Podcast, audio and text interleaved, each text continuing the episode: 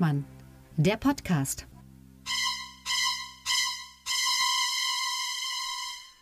Hallo, liebe Freundinnen und Freunde des gepflegten politisch-satirischen Schlagabtausches ohne Publikum.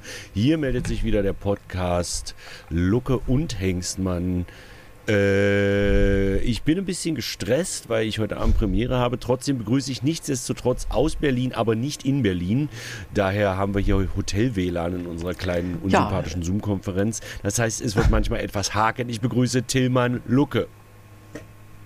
Genau, das hat gerade bei mir schon gehakt. Deswegen vermute ich, dass du mich begrüßt hast. So. Äh, wir machen es jetzt so wie in den Tagesthemen, immer wenn irgendwas äh, äh, dann äh, auch hakt. Aber gut, wir, ähm, äh, ich begrüße euch hier aus, äh, aus Melchingen, aus dem schönen Melchingen, wo ich ja das Zungenspitzer-Festival habe.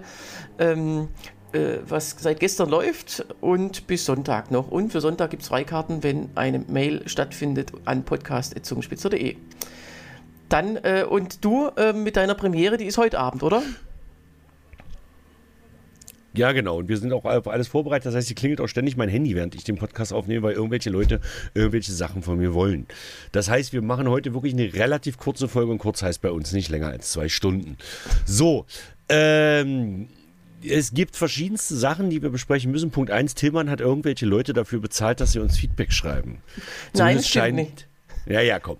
Also, es schrieb die Conny, schrieb, hallo ihr beide.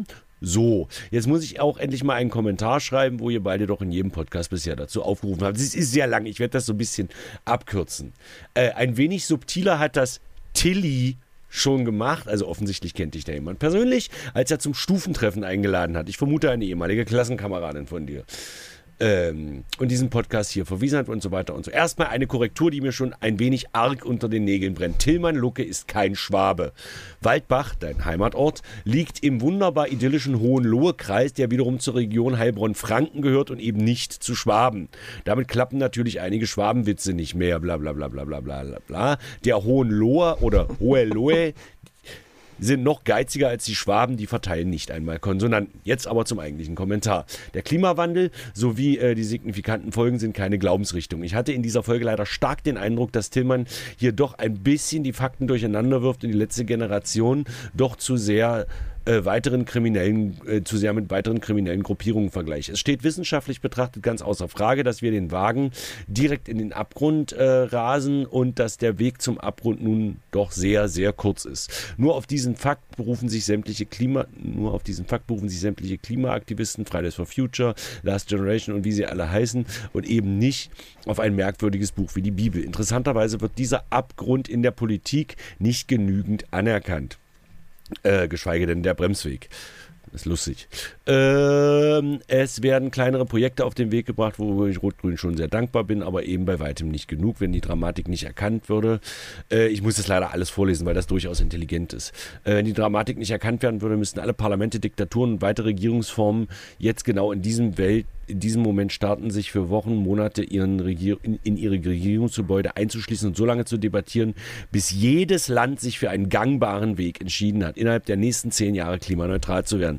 Am besten auch gleich eine Lösung gegen das Artensterben in ihrem Land auf den Weg zu bringen. Und und ja, wenn es auch dem Wähler nicht gefällt, es wird zu signifikanten Einschränkungen kommen müssen, auch wenn die Wiederwahl, auch wenn das die Wiederwahl der Parteien kostet. Pluspunkt wäre natürlich, dass die letzte Generation hundertprozentig aufhören würde, Märtyrer zu spielen.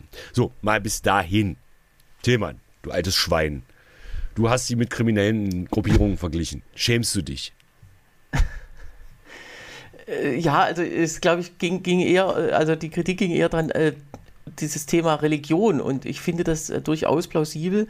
Äh, damit ist nicht gemeint, dass der Inhalt ähm, dieses Glaubens oder dass der Inhalt irgendwie äh, eine Art Glaube wäre. Das kann man ja nur nicht in Abrede stellen, dass das, dass die, die Natürlich kann man das in Abrede stellen, das ist ja alles gelogen. ja, okay, aber ähm, äh, die Frage die Wissenschaftler ist halt, denken ähm, sich doch das alles nur aus. Mit sich selber und mit anderen.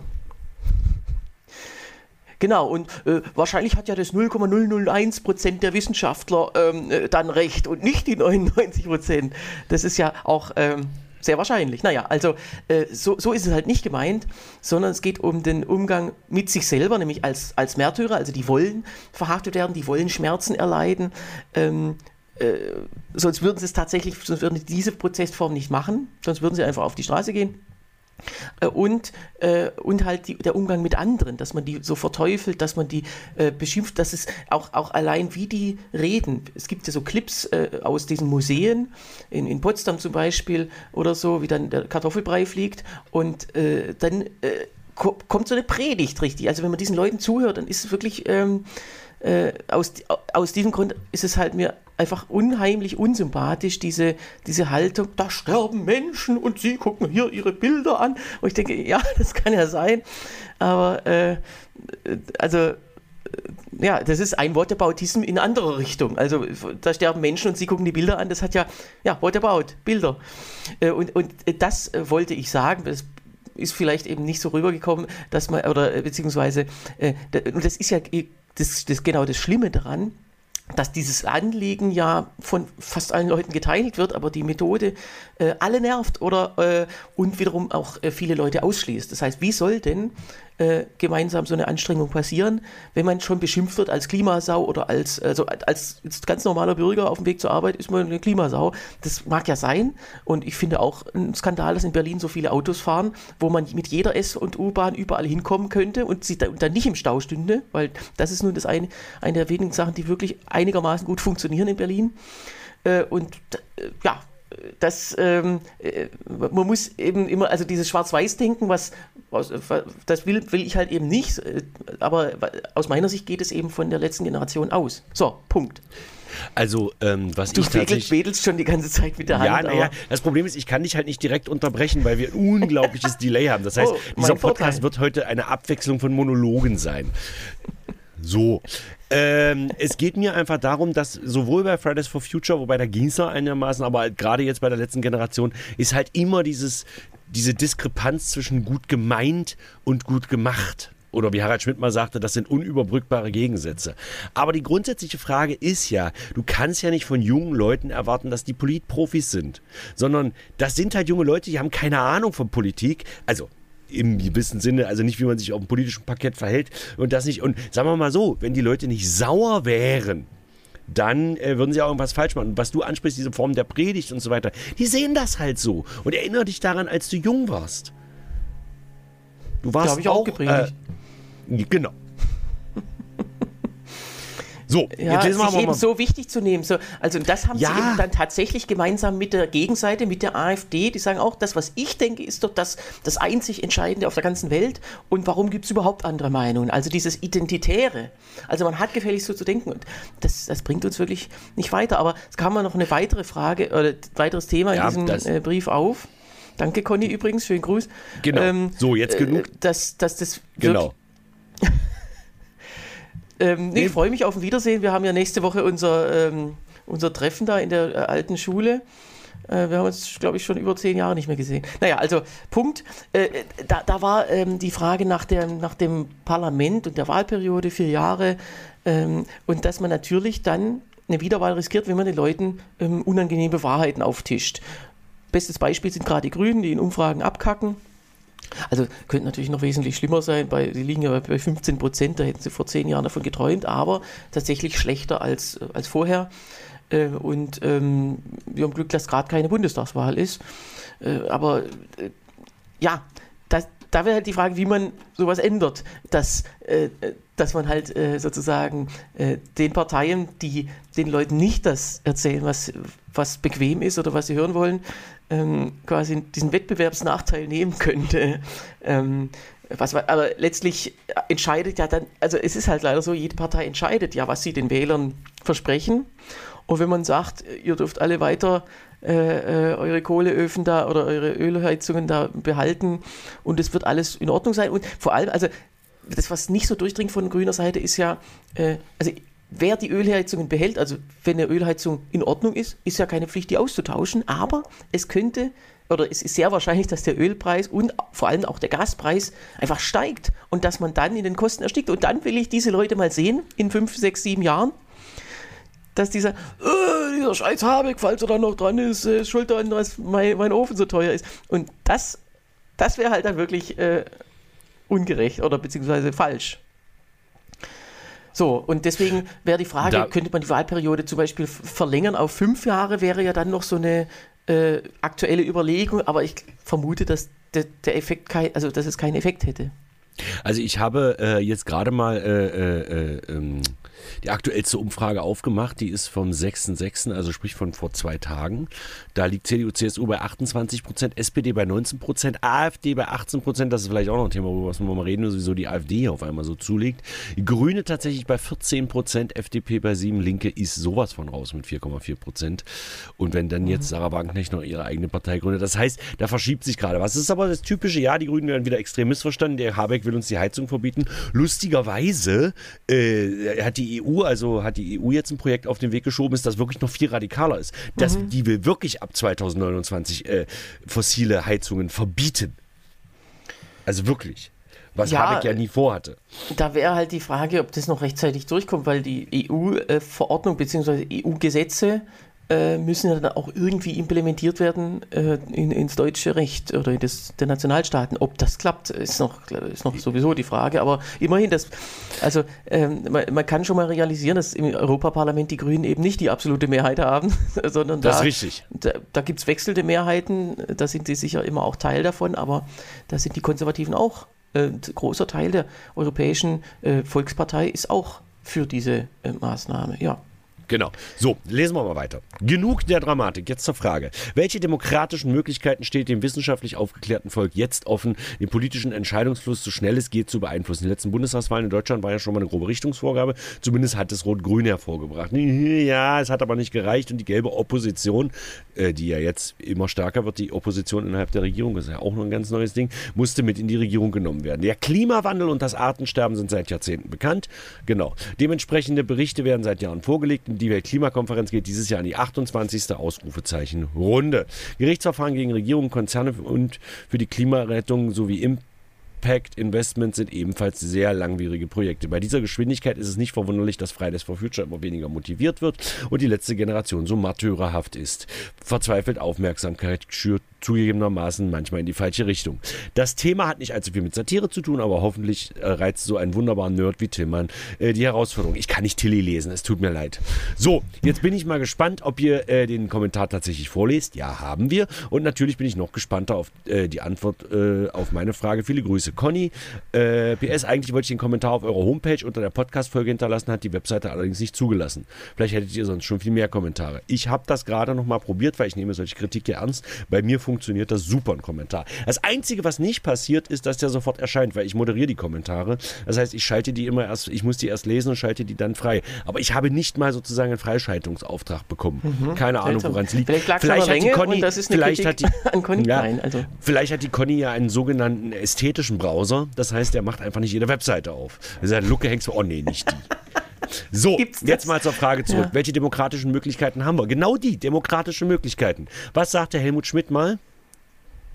Er sagte viel, ich weiß. Er sagte, das äh, Schneckentempo ist das normale Tempo in der Demokratie. Es geht halt nicht schneller. Ich weiß, dass es pressiert und dass der Club of Rome das Ganze schon in den 70er Jahren vorhergesagt hat. Und wie sagte der Kollege Pispers mal?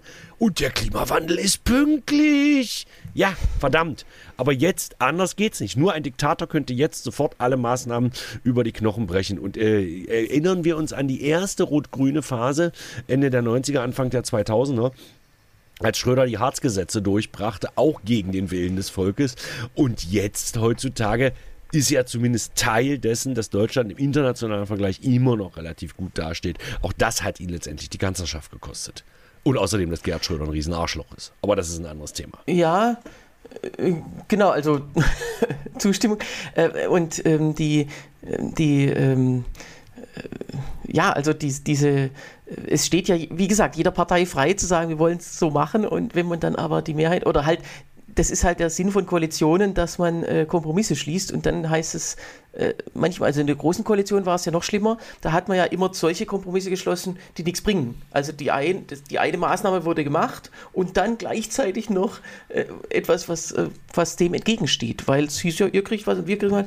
Das ist jetzt bei äh, Rot, Grün, Gelb äh, nicht ganz so schlimm, aber naja, da wird dann diese ähnlich. E-, eben da wird dann vor dem Gesetz schon äh, genug, also da ist fast noch weniger Gesetzgebung als in der GroKo, muss man dann vielleicht sagen.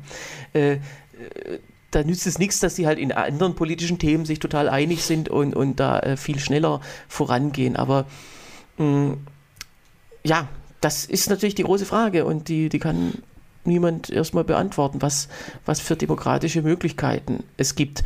Aber so eine, sage ich mal, so eine Ökodiktatur, ähm, die gab es ja noch nie auf der Welt, sondern in jeder Diktatur der Weltgeschichte ging es allen schlechter, kann man sagen. Also den Menschen erstmal natürlich, aber auch der Umwelt. Also Stichwort, wie es in der äh, DDR aussah. Diese, oder also wenn man was gesehen hat vor lauter Rauchschwaden, äh, das ist äh, Wahnsinn, was das für was dieser Staat auch für ein Verbrechen an der Umwelt war damals.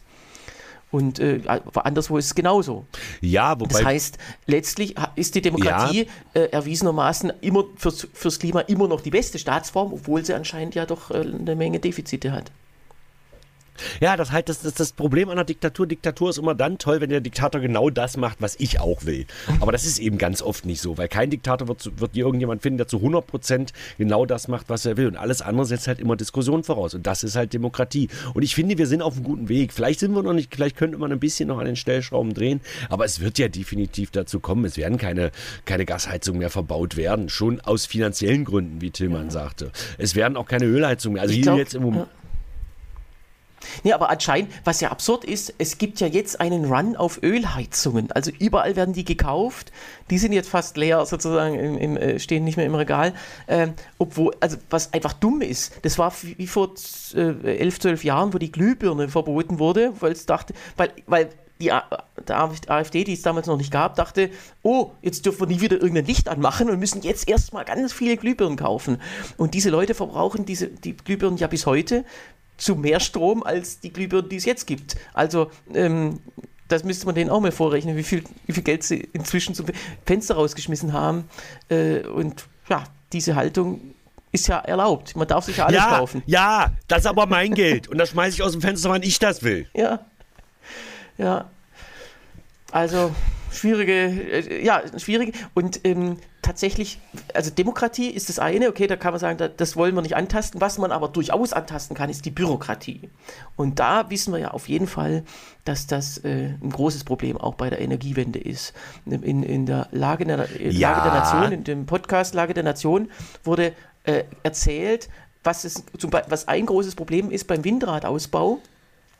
Ähm, also äh, man muss ja die Rotorblätter da transportieren. Die sind ja auch einigermaßen groß, das heißt, man kann nicht einfach mal so auf der Straße da entlang tuckern, sondern man muss ähm, eine Sondergenehmigung für diese Straßennutzung äh, einholen. So, also beantragen. Und anscheinend liegen zurzeit 15.000 Anträge in ganz Deutschland herum auf Sondernutzung von so einer Straße zum Zweck eines Baus. Das sind natürlich nicht 15.000 Windräder, sondern vielleicht mehrere tausend trotzdem, weil die Bauteile, äh, je nachdem wie viele. Aber das, also das heißt, diese Tausende von Windrädern, die könnten bereits stehen, äh, wenn im Amt, äh, im, im Genehmigungsamt äh, da die die Bescheide früher erteilt werden. Und solche Sachen, das ist natürlich, da ist, äh, da gibt es überhaupt keinen Grund dafür, äh, das so weiter beizubehalten. Und da müsste die Demokratie tatsächlich ran, an die Bürokratie. Und das ist ja zumindest beim LNG-Terminal-Ausbau auch super passiert. Jetzt müsste es nur noch bei erneuerbaren Energien passieren. Also dazu vielleicht zwei Sachen. Punkt eins, äh, wenn wir, du fährst ja meistens Bahn, wir fahren ja viel mit dem Auto, wenn wir auf Tour sind und was nachts, wenn du nachts zurückfährst, extrem nervt sind die sogenannten Schwerlasttransporte, wo irgendwelche Windräder transportiert werden. Aber okay, meistens, äh, ja, ist halt extrem kacke, aber muss halt durch. Das zweite Problem, Abschaffung der Bürokratie. Ach so, die fahren immer nachts, eben weil, weil dann, ja genau, ja, weil man dann so, eben leichter, die auch den Verkehr behindern, die dürfen weniger ja nicht, Impact, dürfen ja nicht schneller als 60 fahren und mhm. so.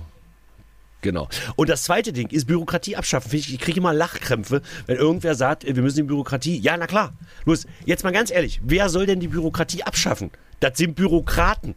So, das heißt, du schaffst ein Gesetz ab und sagst, na jetzt haben wir aber da, da, da, da, da, da, da müssen wir das aber so und zack ist die Bürokratie größer. Das ist so wie wenn du, wenn du deine Akten vernichten willst, weil nach zehn muss ja jetzt zehn Jahre Aktenaufhebungspflicht und sagst, ja, die Akten müssen alle weg, aber ich mache vorher von jeder Akte noch eine Kopie.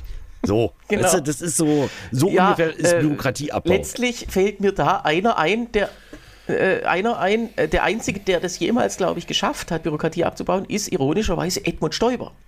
Wir erinnern uns, der wurde 2007 oder Hat er das wirklich geschafft? Das hat er geschafft. Also der wurde ja, nachdem er da bayerischer Ministerpräsident nicht mehr war, wurde er nach Brüssel entgelagert. Im Kabarett Riesenthema. Ausgerechnet der, die Büroklammer auf Beinen. Aber äh, der sollte sich die EU-Gesetze und Verordnungen angucken äh, mit äh, Vereinfachungsvorschlägen. Und da ist tatsächlich eine ganze Menge, zum Beispiel die berühmte Gurkenkrümmungsnorm, die es seitdem auch nicht mehr gibt. Die ist unter anderem ein, äh, eine Folge von seiner Arbeit gewesen, also die Abschaffung. So, und, und äh, seitdem haben wir krumme Eigentlich Gurken. müsste Edmund Schön. Stoiber, der, der lebt ja noch, genau, der müsste hier auch mal komplett unser, unser deutsches Recht angucken. So, ja. Okay, äh, ich glaube, das ist jetzt alles erschöpfend diskutiert. Wir haben ja noch ein anderes Thema, da müssten wir vielleicht, weil ich habe wirklich, ich hatte jetzt schon zweimal wieder mein Telefon geklingelt. Ähm, das ist auch immer so ein Satz, der immer kommen muss, so wie bei Horst Tappert genau. mit dem Harry fahrt den Wagen ähm, vor. Und jetzt sind wir hier mit, äh, mit dem, ich habe keine Was Zeit. ja nie gefallen ist, nie, hat nie einer gesagt bei Derek. äh, und zwar die Typen, die damals äh, Nord Stream 1 in die Luft gesprengt haben, also da Löcher reingesprengt haben, haben jetzt offensichtlich auch einen Staudamm in der Ukraine gesprengt. Und das äh, ist traurig, um Gottes Willen. Willen. Also das ist wirklich, wir wollen uns jetzt auch gar nicht darüber lustig machen, sondern mir geht es einfach darum, was für ein mediales Echo das wieder hervorruft. Es ist pervers zu lesen, wie da schon wieder die Verschwörungstheorien und der war es, nee, der war es, weil der wollte es dem in die Schuhe schieben. Nein, er war es doch selber, weil er das dem anderen in die Schuhe schieben will, weil der dem das in die Schuhe schiebt. Also es ist krass. Tilman, du hast ein wenig recherchiert. Erzähl doch mal kurz, was passiert ist. naja, was passiert ist, also dieser Staudamm, der äh, äh, im russischen, äh, russisch besetzten Gebiet äh, ähm, steht, wurde gesprengt. Und über, also sozusagen der, der Rückstau löst sich jetzt auf. Am, also das Atomkraftwerk Saporischia zum Beispiel liegt nördlich davon, also flussaufwärts. Und da steht jetzt weniger Wasser, was auch ein Problem sein könnte. Und unten ist mehr Wasser, also da, da wo Cherson liegt. Cherson wurde im Herbst befreit. Das heißt, ähm, die, äh, also die Sprengung auf russisch besetztem Gebiet hat hauptsächlich Auswirkungen auf das befreite Gebiet. Und da kann man eigentlich schon eins und eins zusammenzählen. Und äh, ja, also wie du sagst, diese ganzen Spielchen, ja, das was waren die Ukrainer. Genau, man kann eigentlich immer davon ausgehen, immer wenn die Russen sagen, die Ukrainer waren es, da waren sie selber. Das einzige Mal, ich erinnere, wir erinnern uns in unserer Folge 2 im November, da war das Thema, dass in Polen in einem Grenzdorf eine Rakete eingeschlagen ist. Und ähm, das war das einzige Mal, wo Putin nichts gesagt hat, absolut gar nichts zu diesem Vorfall. Und da kam schnell raus, das war ein fehlgeleitetes ukrainisches Abwehrgeschoss. Ähm, und äh, das heißt, wenn, also äh, das ist eigentlich eine sichere, ein, ein, sicherer Indikator. Wenn Putin sagt, die Ukrainer waren es, dann war es immer selber. Und deswegen genau. ist ja vollkommen klar. Und es, äh, Zelensky hat ja im, äh, im Herbst schon äh, vor dem Weltsicherheitsrat äh, genau das äh, erwähnt, dass es Berichte darüber gibt, Geheimdienstberichte, die sagen, ähm, dieser Staudamm werde vermint. Das hat damals niemand interessiert, es ist ja auch nichts passiert da bis dahin. Aber äh, man kann ja so, so, was verminen und dann noch erstmal liegen lassen, damit sich niemand erinnert. So. Und äh, das ist ja jetzt wohl passiert. Also Materialermüdung wird es nicht gewesen sein. Ist zwar eine rein theoretische Möglichkeit, aber das ja, kann man ja ausschließen. Ja, hoffen wir mal, dass das den Krieg jetzt nicht noch ewig weiter in die Länge zieht, aber das sind halt so taktische Manöver. Das ist im Krieg äh, ist Ja, und es ist halt wirklich, also die einen sagen, es ist vielleicht sogar ein, das einzige Gute dran könnte sein, dass das eine Verzweiflungstat ist der Russen, also verbrannte Erde, also überschwemmte Erde. Ähm, äh, weil sie sagen, wir, wir haben, äh, oder weil die ein, sich eingestehen, wir haben keine Chance, dieses Land irgendwie zu kriegen. Also soll, so wie im Fußball, ja, wenn wir nicht gewinnen, treten wir in den Rasen kaputt. Und genau, also im übertragenen Sinne ist das ja auch jetzt passiert, der Rasen kaputt getreten. Und genau. äh, das ist natürlich Wahnsinn und das ist auch äh, ein, ein, unendliches äh, Kriegsverbrechen. Ähm, aber wenn man jetzt sozusagen in die, in die, Psychologie der Russen reingehen könnte, dann wird, könnte man sagen, dass die im Grunde selber wissen, dass es nicht weitergehen wird. Ja, das Problem ist, wenn sogar schon dieser, dieser Wagner-Chef hier, wie heißt der? Äh, so, so, so, so ähm, ich glaube, das war korrekt ausgesprochen. Äh, der, Solzhenitsyn? Nee, also ja, so ähnlich.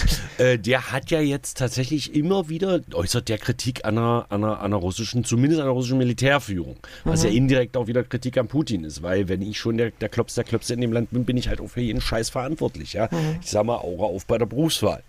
Aber ähm, das heißt, das sieht wirklich nie gut aus. Aber es ist ja nicht so schlimm wie eine gedemütigte Großmacht. Und so gedemütigt wie Russland im Moment ist.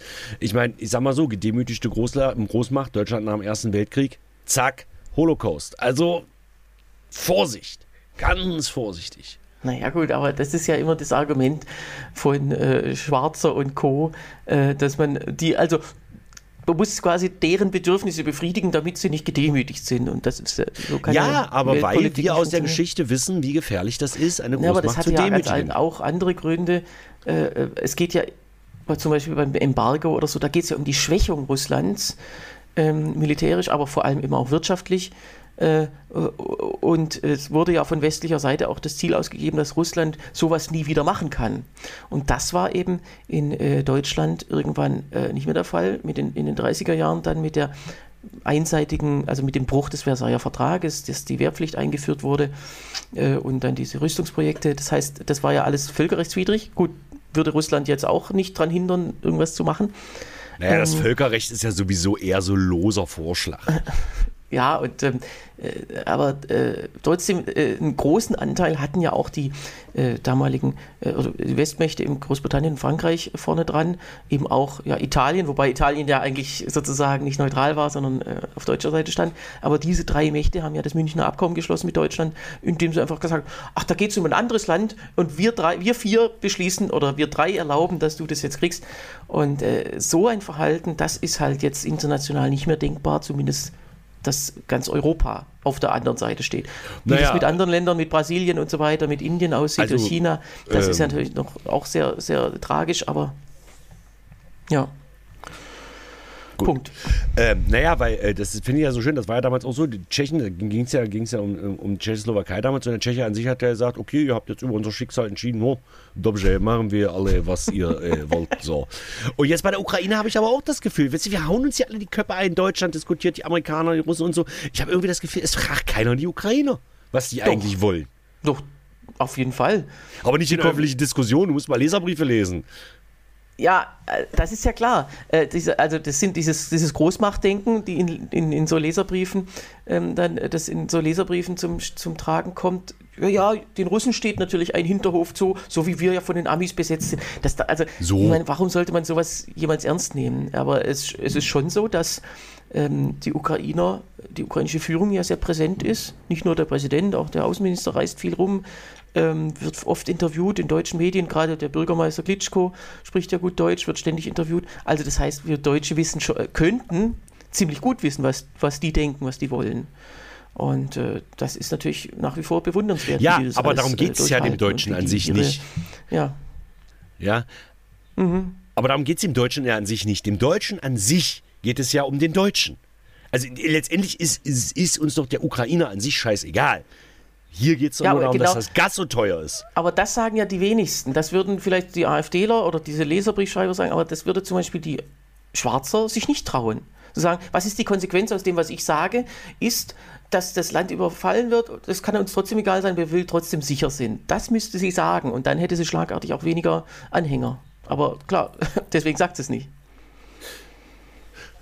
So. Also es gibt okay. letztlich, äh, äh, ich finde, man kann jeden verpflichten, der irgendeine Forderung aufstellt, darüber nachzudenken, was würde denn passieren, wenn genau das passiert, äh, wenn das eintreten würde. Und, und das diese Denkleistung sind solche Leute einfach nach wie vor schuldig geblieben. Und das wird sich auch nicht ändern, weil sie zu faul sind oder zu, zu äh, bequem oder zu verachtend, um es über die Konsequenz ihrer eigenen Forderungen nachzudenken. Das ist aber auch einfach normal. Forderungen kann ich erstellen.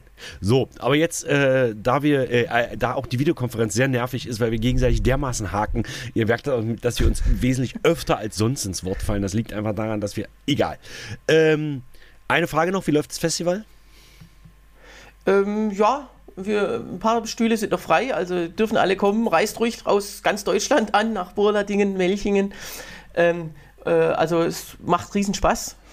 Äh, gestern der Abend mit äh, Christian Hirdes und Benjamin Eisenberg und heute Tilman Birr und Kati Wolf und dann und so weiter. Die nächsten Tage habe ich ja auch alles schon erzählt, letzte Folge. Äh, ja, super, freue mich drauf. Genau. Und so, für hab, die gesagt, Premiere wünsche ich, ich dir und dein, deiner Familie alles Gute. es ist ja echt immer so ein Familientreffen auf der Bühne. Ja, genau. Wird schon schief gehen, wie man so schön sagt. Und äh, Äh, ja, dann bleibt mir nichts weiter zu üben. Wenn ihr uns schreiben wollt, wie es die Conny zum Beispiel gemacht hat, dann schreibt uns eine E-Mail an lucke.hengstmanns.de, kommentiert auf unserer Homepage. Das, also ich habe es probiert, ich weiß nicht, woran es liegen sollte, dass es nicht geht. Der Kommentar kommt zumindest bei mir an. Äh, auf lucke.hengstmanns.de schreibt ganz kurz einmal unterbrechen. 40, ja. einmal unterbrechen. Äh, es ist übrigens sehr schade, dass wir jetzt nicht mehr unterbringen können die, die SPÖ, weil das ist wirklich der, äh, da können wir im Jahresrückblick nochmal drüber sprechen, was da schiefgelaufen ist in Österreich mit der ja, du hast Vorsitzendenwahl. Ja Du hast es ja schon in einem Satz gesagt. Schiefgelaufen in Österreich. Das ist ja ein Synonym. Nicht? Ja, Österreich so. wird jetzt umbenannt in Berlin eigentlich. So. Also, liebe Hörenden, bis nächste Woche. Tillmann, viel Spaß noch weiterhin beim Festival. Grüße an alle, die von mir gegrüßt werden wollen. Und wir sehen uns, hören uns nächste Woche. Allerdings, das muss ich dazu sagen, erst am Freitag. Weil der Tillmann mich bat, weil der irgendwelche privaten ja. Probleme hat. Es ist mir auch egal. Bis nächste Woche. Tschüss. Tschüss.